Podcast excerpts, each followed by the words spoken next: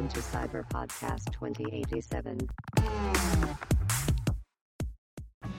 欢迎登录赛巴博客 Cyber Podcast 二零八七，我是乔尼。上周呢，去电影院看了素还真电影，那想要跟大家聊聊个人的一些观后的感想。接触布袋戏呢，我最早是从游戏《霹雳奇侠传》开始入坑，那也从那边开始追剧。当时呢，刚好电视台在播放《霹雳英雄榜之江湖血路》，那我也就一直追，一直看，看到霹雳风云岛那左右弃坑了。呃，好像是因为当时课业的关系吧，所以就没再继续看。那在二零一八年呢，我跟朋友参加那个霹雳艺术科幻特展，这个时候呢，他们就有公布说要制作电影版的消息。但是呢，当时他们在主推《霹雳英雄战记之刀说艺术》，所以好像后来大家也没有很去注意素还真电影版。应该是说到了近几年呢，又加上疫情的影响，所以在二零二二年。呃，一月二十八上映。那我在上周呢也去电影院观看电影的部分呢，我觉得除了剧情外，那场景、配音、超偶、口白都可以说在水准之上。那特效的部分呢，看起来跟《东离剑游记》应该是同一个规格的，就是就是特效很华丽啦。那口白呢，就是八音才子黄文哲先生最后的隐退之作吗？也是。有可能，说不定第二部他们可能不会再找黄文哲先生继续配音的。剧情的部分呢，有几点问题想要提出来。首先就是一，素还真的身世依旧不明。那因为媒体宣传呢，都是以揭露素还真身世之谜当标题，但其实电影里面呢，没有身世之谜没有身世之谜，没有身世之谜。很重要，所以说三次。唯一知道呢，就是小时候，呃，濒死在路上被师傅八子棋捡到啊，带回家救治。电影里面呢有提到两只麒麟和无穷天书，其实跟素还真的身世也没有什么关系。那也有可能是因为要拍五部曲的关系啦。那这个身世之谜呢，说不定会放在后面做解释，也说不定。那第二点呢，就是。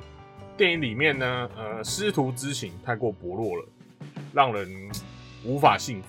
第三点呢是反派黑化，呃，非常的没有说服力，就是说突然黑化就黑化，说说变强就变强。第四点呢就是八子麒麟呢，在电影里面的表现完全没有前辈的智慧和武力，就变成一个徒弟控这样子。第五点呢要来说的是剧情。一直在强调承接天命的部分，那我觉得这个承接天命的过程呢，太过简单粗暴了。就是麒麟送双星就直接开挂，那也给素还真麒麟双剑，那一人三话，那其他的部分呢是交代都没交代，素还真就直接承接天命了。这个我觉得令人会蛮不解的。第六个问题，我觉得是整体来看呢。没有创新，也没有传统。那创新呢，比不过《东离剑游记》。那维持传统的部分呢，嗯，好像也不太有。就是电影的角色出场呢，也把出场诗删掉了。我觉得这个是相当可惜的一个部分。那唯一出现的诗号呢，就是在穿越时空的时候出现的未来素还真，他有说了他的最著名的那个出场诗。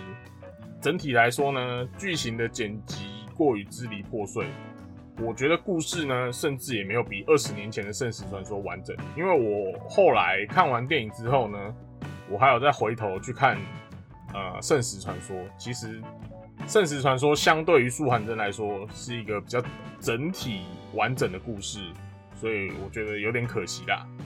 说好看呢，是也没有到真的很好看；那难看呢，也倒不至于。所以现在的定位呢，就有点尴尬。主要呢，P E 是想推新的粉丝入门啦。那如果是老粉的话呢，我觉得应该会跟我一样有些失望。接下来说说呢，在证据里面，布袋戏证据里面所提起的素还真的最早起源，在一百八十年前的武林，远比现在更加纷乱。外域呢，派人入侵中原，有西苗魔火教、鬼岛幽冥城、海中海玄离门、欧阳世家以及丹峰剑尊宇文天这五个人呢，都有称霸武林的可能。在某天，出现了一名面试官玉、朱唇凤眼的俊俏书生，约四大门派之主跟丹峰剑尊宇文天在接天顶谈判。经过三天三夜的谈判，还是毫无结果。在第四天的中午，只见这位俊俏书生轻拂衣袖，狂风大作，天地昏暗，雷电四起。接天顶外两百里的奇石峰瞬间化为灰粉。四大门派之主以及丹峰剑尊宇文天俯首称臣，并且宣布退隐武林。接天顶一役之后呢，又诛杀十二人，歼灭天蝎帮。排设伏魔塔，困住一百零八魔，平定武林之后呢，随即消失无影无踪。那后世呢，也尊称素还真为武林皇帝。那这些呢，就是以上提及的素还真的最早起源，在布袋戏的证据里面啊。那以上呢，就是我这是简短的分享一下，呃，看完电影的观后感。今天的节目就到这边，我们下次再见，拜拜。